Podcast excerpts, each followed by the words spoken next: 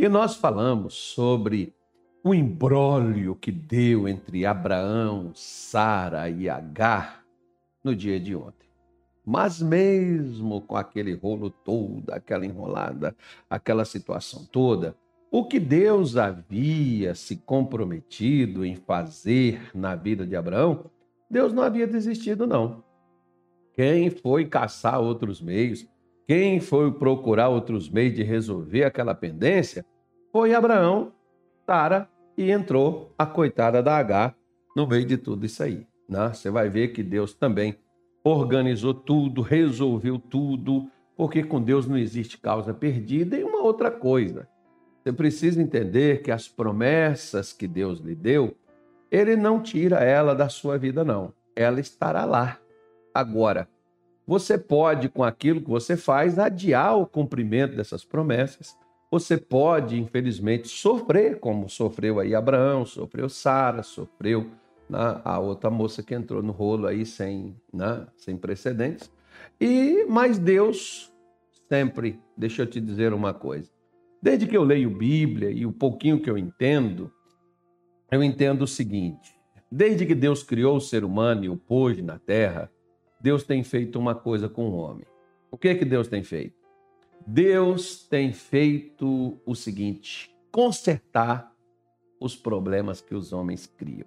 Então, Deus sempre está aí consertando aquilo que os homens criaram nas suas vidas. Infelizmente, às vezes é o que acaba acontecendo. E Deus chamou Abraão, e você viu o que, que causou. Abraão seguiu o conselho de Sara, a menina entrou no meio de toda essa confusão toda, chegou onde chegou, nós falamos onde você volta lá e faz. Mas hoje eu vou para o capítulo 17 de Gênesis, porque no versículo 15 diz assim: Disse mais Deus a Abraão: A Sarai, tua mulher, não chamarás mais pelo nome de Sarai, mas Sara terá o seu nome. Vamos dar uma paradinha aqui e talvez você diga assim: o que que isso tem a ver, pastor? Mudar o nome de uma pessoa para João, para Maria, o que que isso aí vai resolver? Ô, gente, é, às vezes, resolver não resolve nada, né? Mas você pode pegar, por exemplo, né, e ver que muitas vezes o nome de uma pessoa fala muito sobre ela. Tanto é que você vê que nós temos uma identidade, nós temos um DNA, né, nós temos algo que fala sobre nós. Algo que diz sobre nós. Quando Deus está mudando o nome de uma pessoa, Ele também está dando um rumo novo para esta pessoa. Ele não está só, só mudar, pegar aqui, ah, eu não quero chamar mais José é, Ribeiro, eu vou me chamar João Ribeiro agora. Bom, isso aí não vai mudar nada na sua vida se você mudar o papel, mas não mudar as atitudes. E você vai ver que Deus está mostrando que mudaria não só o nome de Sara, mas mudaria também a sua vida. Porque lembra que ontem nós falamos que a promessa dada a Abraão, Sara estava incluída nela. A promessa dada a você, sua, sua família. Se você é casada, seu marido está incluído, não é só para você, não. Se você tem mulher, sua esposa está incluída. Se você tem filhos, seus filhos estão incluídos nessa promessa. Não é só você que está nela. Então, nós temos e precisamos compreender que Sara estava incluída na promessa dada a Abraão, mas Abraão tentou, até com a ajuda de Sara, né, mudar, eh, resolver aquela parada o quanto antes, vai que eu morra, né, pastor? Tem até aquelas palavras, um hino aí que você, eu não morrerei, ah, né? até com as promessas de Deus, não é algo mais ou menos assim. E às vezes muita gente tem morrido sem as promessas de Deus se cumprir, sabe por quê? Porque muitas pessoas têm, tá abrindo mão do cumprimento dessas promessas. Como você vê que Abraão e Sara abriram mão. Criou-se o precedente que criou, mas Deus chegou lá e disse: Abraão, vamos mudar. Já tinha mudado a história de Abraão, não, não, já tinha mudado o nome dele, dando rumo para ele. Agora Deus muda o nome de Sara, porque Deus está encaixando as coisas. E quando eu e você nós nos encaixamos no plano de Deus, é nessa hora que Deus vai fazer as coisas do modo dele, da maneira dele. Porque você já tentou da sua, você já fez do seu jeito, não deu certo, né? Você já fez da sua maneira, não adiantou, então Deus vai fazer do jeito dele. Então o que que ocorre? Diz aqui o versículo 16, né? Deus disse: você não vai chamar ela mais de Sarai, você vai chamar ela de Sara. Não, princesa era o nome dela, né? A princesinha Sarai. Aí que nome legal. Pois é. Aí o que que ocorre? Abençoá-la-ei. Então, olha o que, que Deus está dizendo. Abençoá-la-ei e dela te darei um filho. Abraão, deixa eu, deixa eu acabar com essa história, para você não pegar, não chegar a achar que é outra empregada, não era H, é outra. Né? É você, Sara. É de Sara que eu vou te dar um filho, eu vou abençoar ela. Porque muitas coisas que faltam na minha vida e na sua não é boa vontade. Boa vontade nós temos. Não é querer, querer nós queremos. Mas o que nos falta é a bênção. Porque a bênção é o que dá sentido, é o que muda os rumos, o presente e o futuro de uma pessoa. É a bênção de Deus. É isso que vai dar um cerne, é isso que vai dar uma direção. Então, ele está dizendo: Eu te darei dela um filho, sim, eu a abençoarei, e ela se tornará nações, reis de povos procederão dela. Abraão, você está vendo aí? Não é com outra, porque Deus tinha dito: Eu vou te dar um filho. Então ficou, como naquela coisa de ontem, que Abraão e Sara também imaginou mais ou menos assim, ó, é realmente aí, né? Deve ser a questão da, né? pode ser que Deus falou que vai dar para mim, mas não não seja com Sara, seja outra coisa. Então eu tenho que adiantar esse processo também. Bom, se Deus não havia, não estava claro para Abraão com quem seria. O que que Abraão na estrada, por exemplo, quando a gente anda assim nas estradas, tem umas umas placas que dizem assim: na dúvida, não ultrapasse. E Deus não disse com quem era, e Abraão não, não tinha certeza que era com Sara, então o que, que ele deveria esperar? Ele deveria esperar que Deus mostrasse com quem era, né? Como ele não esperou, criou todo aquele embrólio de lá, de trás, de ontem, como você viu. Então, aqui Deus está especificando quando lá na frente, por exemplo, né, Deus já foi pedir a Abraão, filho dele, Deus já falou assim: ó, o teu filho Isaac a quem tu amas. Pô, Abraão não amava é, Ismael, não, pastor? Creio que sim. Né? Mas Deus estava pedindo Isaac, especificando quem é que ele queria. Né? Quem era que ele estava pedindo para Abraão. Então, da mesma forma como aqui também, Deus está deixando claríssimo para Abraão que era com Sara. Bom, você sabe que nós vimos aqui ontem que 10 anos havia se passado desde que Deus havia prometido abençoar a vida de Abraão. Ainda não tinha acontecido. Aí você diz assim, pastor, quantos anos pode levar? Uma senhora chegou comigo e me fez a seguinte pergunta: Pastor, eu quero fazer uma corrente pela minha família. Quantos dias eu devo vir na igreja? Aí eu fiz para ela uma pergunta: quanto tempo a senhora quer sua família abençoada? Eu disse: é, eu quero sempre. Pois é, então venha sempre que a senhora puder na igreja. Buscar a Deus pela sua família. Ouvir, aprender, orar, né? unir a sua fé com a fé daqueles que acreditam, pela sua família. Isso não tem sete semanas, nove semanas. Porque na igreja evangélica é sete semanas, né? Na igreja católica aí os irmãos já faz, já o pessoal já faz já é, a novena, né? Outro já faz a quarentena, são 40 dias. Enfim, quanto tempo você quer sua família abençoada? Sempre. Então venha sempre. Aí tá, tá resolvido o problema. Como Deus está falando aqui. O que Deus tinha dito para Abraão, Deus iria fazer, mas passou-se 10 anos, não aconteceu nada. Abraão disse assim: vamos dar uma forcinha, vamos ajudar, vamos aqui adiantar algumas coisas, né? Quem sabe não está faltando a ação da nossa parte.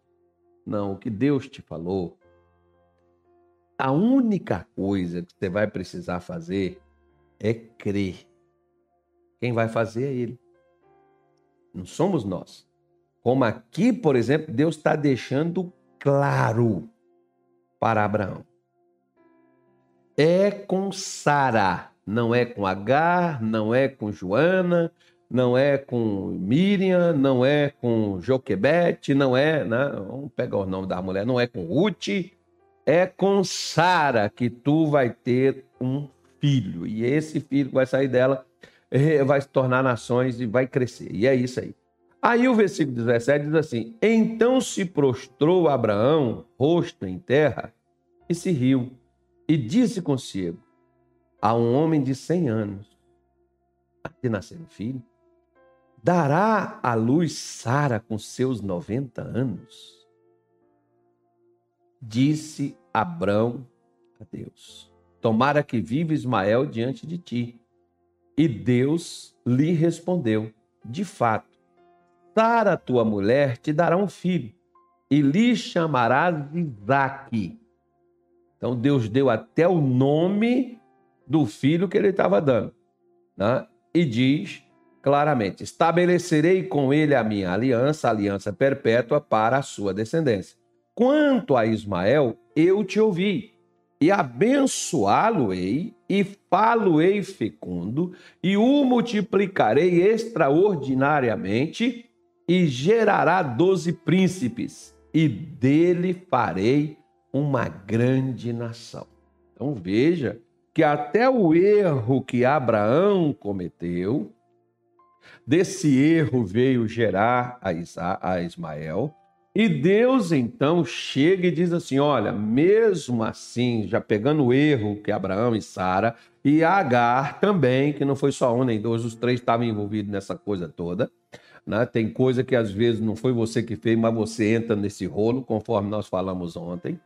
Mas Deus vai lá para consertar tudo. Consertou a vida de Abraão, consertou a vida de Sara. Agora tinha que consertar a vida do menino que não teve nada a ver com que a rolo que seus pais fizeram, que os outros fizeram da vida dele, que ele também vem desse embrólio todo aqui. E Deus vai lá e diz para Abraão: Abraão, eu vou abençoar o rapaz, ele vai crescer, ele vai, vai crescer, eu vou multiplicar extraordinariamente, ele vai ser grande, ele vai ser abençoado, eu vou mudar a história, eu vou consertar tudo que Abraão tinha feito juntamente com Sara, juntamente com Agar, Deus vem consertando tudo.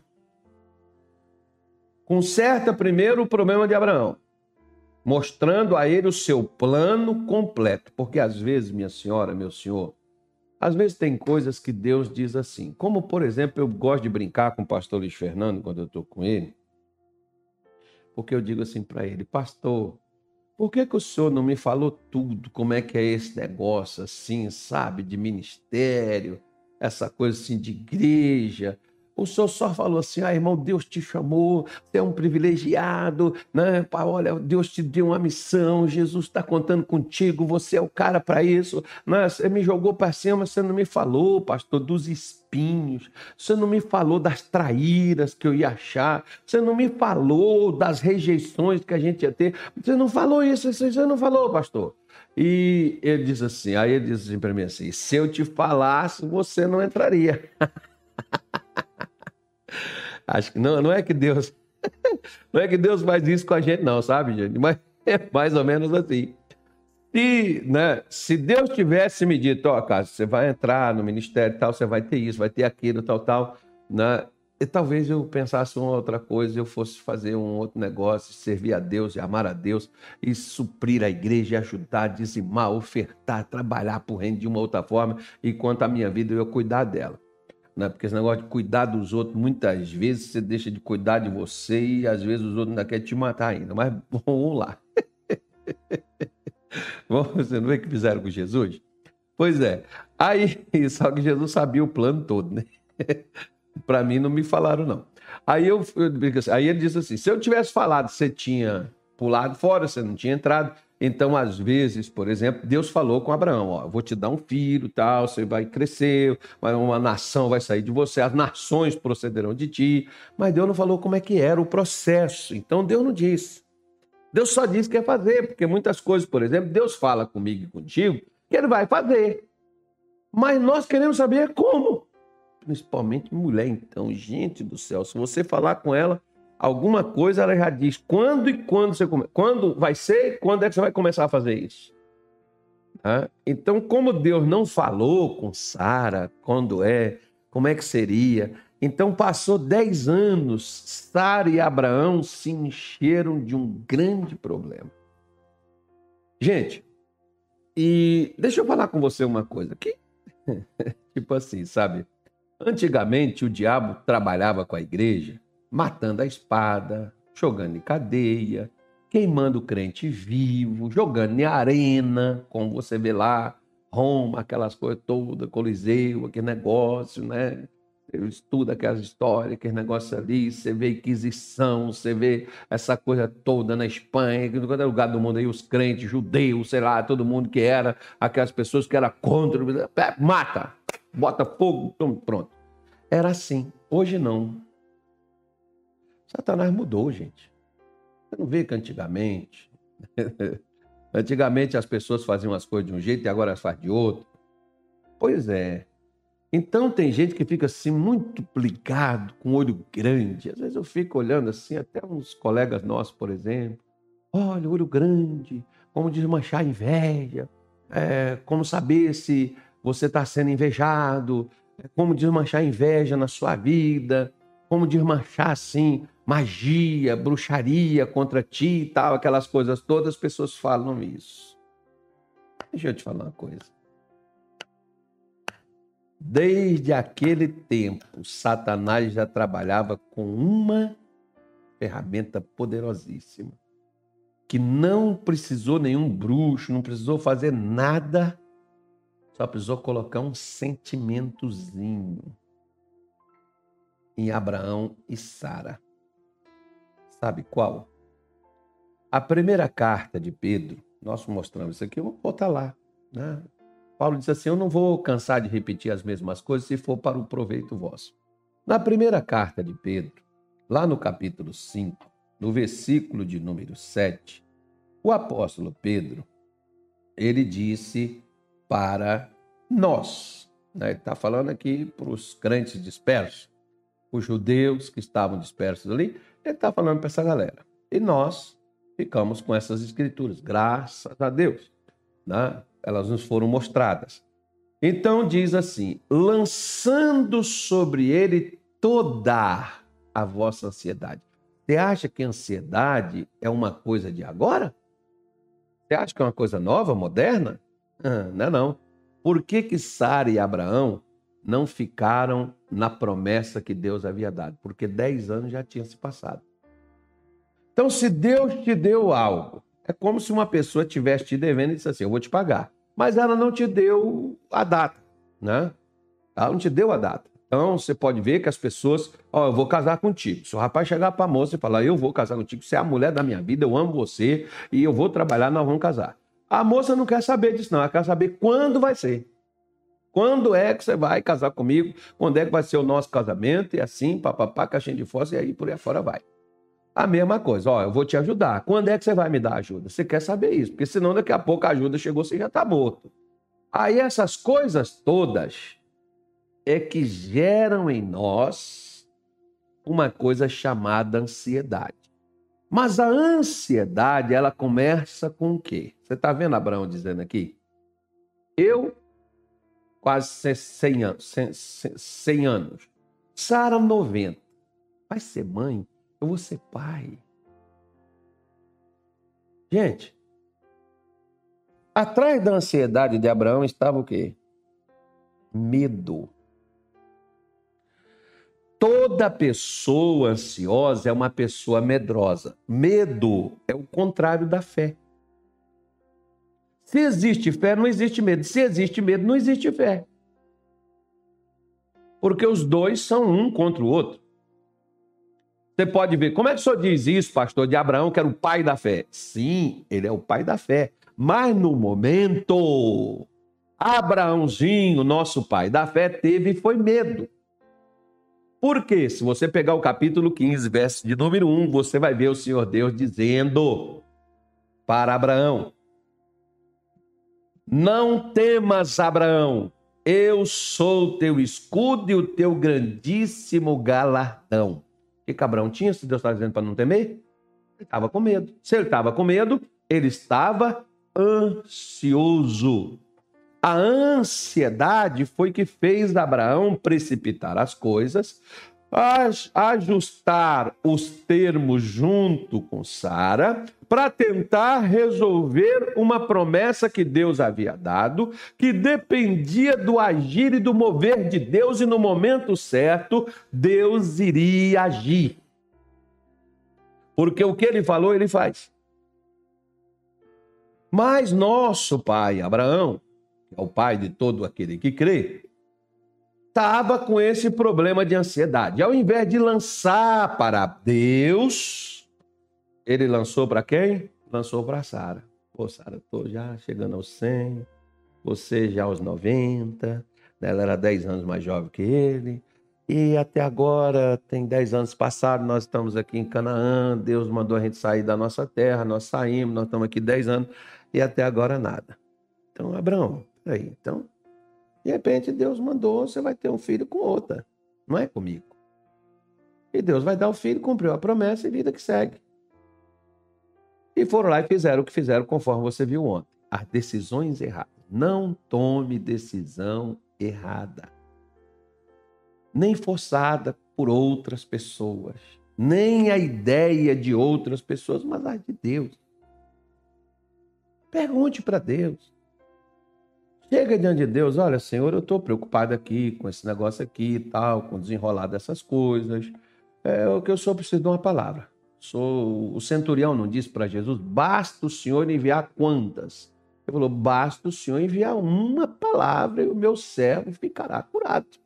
Não precisava mais de uma palavra, não. Era uma só.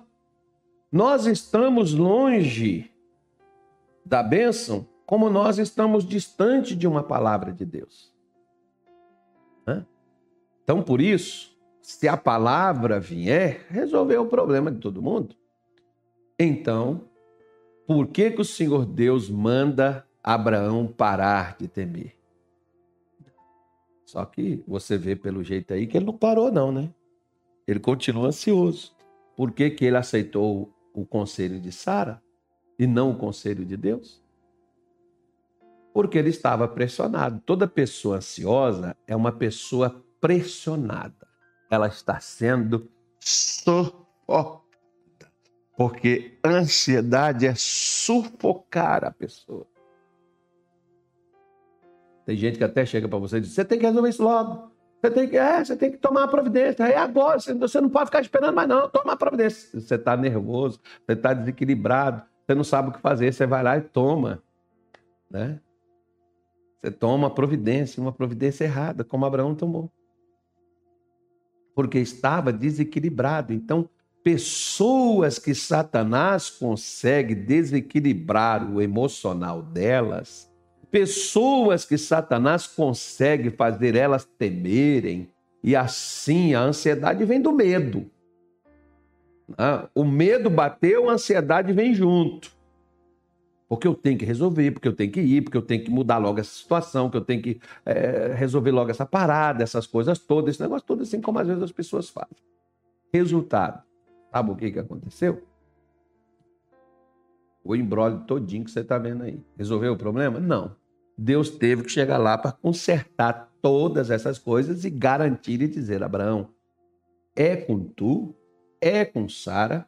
E o nome da criança é homem que vai nascer. Já estou dando aqui, né? Deus já fez aqui, ó. Por que, que as pessoas podem fazer hoje e descobrir qual o sexo do bebê? Pois é, Deus já fez esse exame lá em Sara e já disse: vai ser um menino e pronto, e acabou. Mas eu tô com 100, ela tá com 90. E o que, que isso tem a ver? Já passou 10 anos. E o que, que tem a ver 10 anos? Abraão, mas Senhor, que eu já, ah, nós já fizemos lá, enrolou tudo, veio H, agora já tem um menino no meio. Deus disse: Eu vou abençoar o rapaz. Eu vou consertar para a fernália toda que você fez, mas as minhas promessas a você, elas ainda continuam de pé. Você vai querer ou você vai largar para lá? É a mesma coisa, você pode ter tomado decisão errada, você pode ter treinado do caminho, você pode ter caído, você pode ter descido no fundo do poço, mas Deus está dizendo: as promessas que eu tinha desde que eu criei você no ventre de sua mãe, elas ainda estão de pé. Você quer ou não? Ah, pastor, acho que não, que agora não tem jeito mais para mim, que eu me tornei uma pessoa muito ruim, que eu me tornei, eu fiz tanta coisa errada. Aí Deus está te fazendo a pergunta que eu estou te dizendo hoje é: quer consertar esse negócio ou quer continuar do jeito que está? Se você quer continuar do jeito que está, pois bem, continue aí tentando resolver seus problemas. Se você quiser resolver, faça o que Pedro está dizendo. Né? Lance sobre ele a sua ansiedade. Quando Abraão chegou lá, disse: Eu estou com 90, eu estou com 100, a Sara está com 90. Eu estou chegando aos 100 anos e Sara está com 90 anos dela. Eu vou ser pai aos 100 anos, Sara vai ser mãe aos 90. E Deus está dizendo: Vai, Porque a preocupação e o medo de Abraão é que quanto mais envelhecesse, ficasse mais difícil de resolver. Deixa eu dizer para você uma coisa. As promessas de Deus não condiz com a nossa realidade. As promessas de Deus nada tem a ver com a minha realidade para ela se cumprir. Só tem a ver com uma coisa na minha vida e na sua com a nossa fé. Não é com a nossa condição. Com a nossa fé. Tem pessoas que até parece assim, que se você caiu, né? vamos ver assim, Davi, por exemplo. Ó, Davi cometeu um adultério, Davi perdeu a família, esculhambou toda a vida dele, mas as promessas que Deus tinha dado a ele, Deus não retirou, não. Quando Davi voltou lá, se consertou com Deus, levantou, ficou em pé, voltou as coisas novamente a acontecer. Eu até digo que se Davi vivesse nos dias de hoje, tem muita gente que hoje não se recupera, porque se eles voltam para a igreja, eles cara de pau, olha o que acabou de fazer, ele está aqui de novo, com essa cara de Madalena arrependida, está vindo aqui fazer o quê?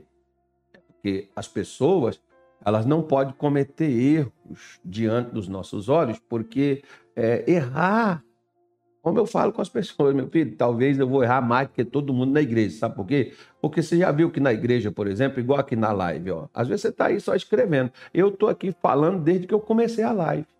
Então, quanto mais eu falo, a minha possibilidade de errar é muito maior do que a sua que está só ouvindo. Ah, por isso que Paulo diz: não seja muitos de vós. Paulo não, Tiago, não seja muitos de vós mestres. Ah, porque você falando, você pode né, criar problemas ao falar. Quem tem mais possibilidade de errar? Quem fala ou quem escuta? Às vezes quem está falando tem a possibilidade de errar mais, né? Pois é. Então, oh, perdão, Deus está deixando bem claro para Abraão: Abraão, eu vou consertar essa coisa toda que você fez, que Sara fez, as minhas promessas estão ratificadas aqui, eu estou renovando elas, eu estou trazendo aqui um contrato assinado, né? e assinado só por Deus, que Deus não deixou Abraão assinar nada, porque o homem quebra, às vezes Deus não deixa a gente colocar o dedo, porque a gente vai voltar. Né? Tem quantas pessoas que assinam contrato e voltam? As pessoas que assinam um termo de casamento aí, por exemplo, e quebra aquilo ali. Né? Promete ser fiel, promete aquela coisa bonita, linda, né? Depois não é. Ou seja, aí, ah, porque não presta, porque não vale nada, porque não é de Deus, porque não sei o quê. Não, gente, não é de Deus. Falhou, talvez a senhora também, você é de Deus, pastor, eu ganhava alma, expulsava demônio, curava enfermo, pregava o evangelho. Eu fui para o fundo do poço. Pastor, tem. Eu me lembro de um pastor que ele, ele, ele entrava na minha sala, ele chorava toda vez na minha frente, ele dizia, pastor, eu, eu não sinto mais nada pastor, eu, caiu em adultério na época, né? E, e, ali ele conversava comigo, eu dizia assim, pastor, você não tem que sentir nada, você só tem que crer. Porque as pessoas querem sentir assim, né? Elas querem sentir assim, um, sei lá, assim, o ar da paz. Elas querem sentir uma coisa gostosa, um fogo. Elas querem sentir assim, um negocinho assim, é um negócio emocional. E aí eu falei, pastor, você não precisa sentir. Olha, pastor, Deus não desistiu de você. Deus, Deus, Deus tem algo para fazer. O que Deus projetou para fazer na sua vida, Deus vai fazer. Até aquele pastor levantar, acreditar naquilo, sair daquela, né, daquela condição ali miserável, onde ele mesmo havia desistido de viver, para voltar novamente a viver o que Deus tinha chamado ele para viver. Porque todas as vezes que nós pegamos conselhos errados e tomamos decisões erradas, vai gerar problema, mas isso não significa que Deus abriu mão de nós. Que Deus vai nos jogar no fundo do poço, que Deus vai virar as costas. Deus não é homem, o homem faz isso com os outros. E quando as pessoas erram, não, para mim não quero mais. Eu fico imaginando, por exemplo. Olha só que coisa legal. Estava em casa hoje, Deus estava falando isso no meu coração. Hoje não, foi ontem. Né? Deus falando isso comigo, estava me arrumando para ir fazer o culto na igreja. E Deus falando uma coisa sobre Pedro. Quantas vezes Jesus, Pedro negou Jesus? Três vezes. Mas Jesus tinha chegado para Pedro, quando Pedro estava lá no seu barco, lavando suas redes. Jesus chegou para ele e disse assim: Pedro, Segue-me e eu farei de ti pescador de homem. Pedro largou seu barco, foi atrás de Jesus, aprendeu. Três anos depois, Pedro está negando Jesus descaradamente. Jesus já havia avisado ele que ele ia fazer aquilo. Mas que ele, Jesus, já tinha pedido ao Pai por ele, quando ele mudasse, era para ele ajudar os seus irmãos. Jesus morreu, estava enterrado. Terceiro dia, Jesus ressuscitou. Pedro está lá na praia tentando fazer o que de novo? Para onde Pedro voltou? Pedro voltou para onde ele tinha fracassado na vida. Voltou a pescar de novo, voltou, voltou para o barco. E Jesus vai lá na praia e diz assim: Filhos, tem alguma coisa de comer aí? Aí disseram: Não, ele joga à direita do barco jogou 153 peixes grandes. Pedro olhou, é o Senhor, puf, dentro da água. E a Bíblia diz que ele estava nu. Chegaram lá na praia, Jesus já tinha fogo aceso, pão assado, né? peixe assado, e eles ainda estavam com o negócio pescado dentro da, da rede. E a pergunta de Jesus para Pedro foi: Pedro, tu me amas?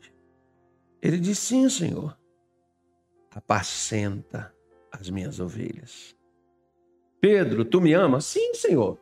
Apacenta o meu rebanho. Pedro, tu me amas? Ele disse, Senhor, tu sabes que eu te amo. Sabe o que Jesus estava fazendo com Pedro?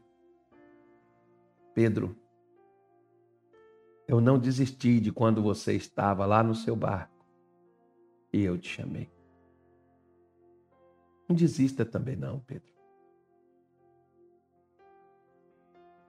Eu te chamei para isso. O que Deus te chamou, não desista. Ele te chamou para isso.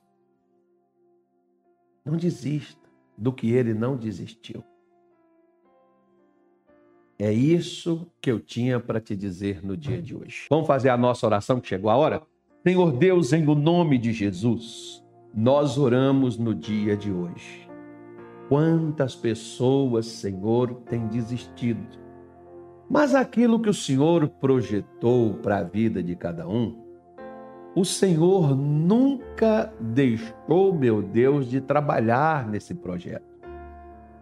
Mas às vezes nós deixamos de acreditar nele e paramos no tempo e deixamos, meu Deus, que os problemas da vida eles nos impeçam de continuar na nossa jornada.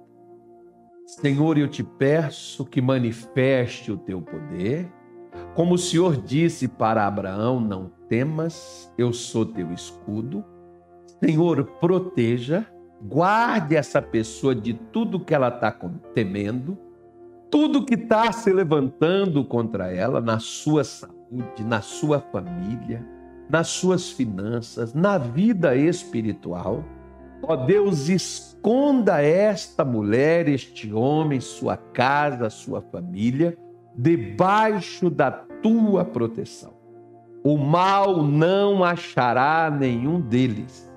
Nós oramos e pedimos ao Senhor que manifeste, meu Deus, a tua presença e recompensa, meu Deus, a esta pessoa por confiar no Senhor. Porque o impossível para os homens é possível para ti.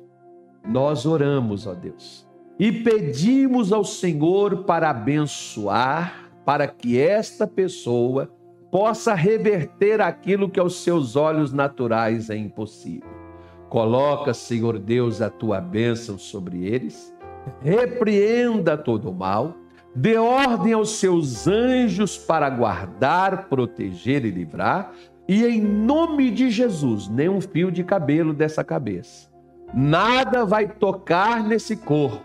Em nome de Jesus, que a bênção do Todo-Poderoso alcance esta mulher e este homem e os abençoe abundantemente. No nome de Jesus, para a glória de Deus Pai. Amém? E graças a Deus.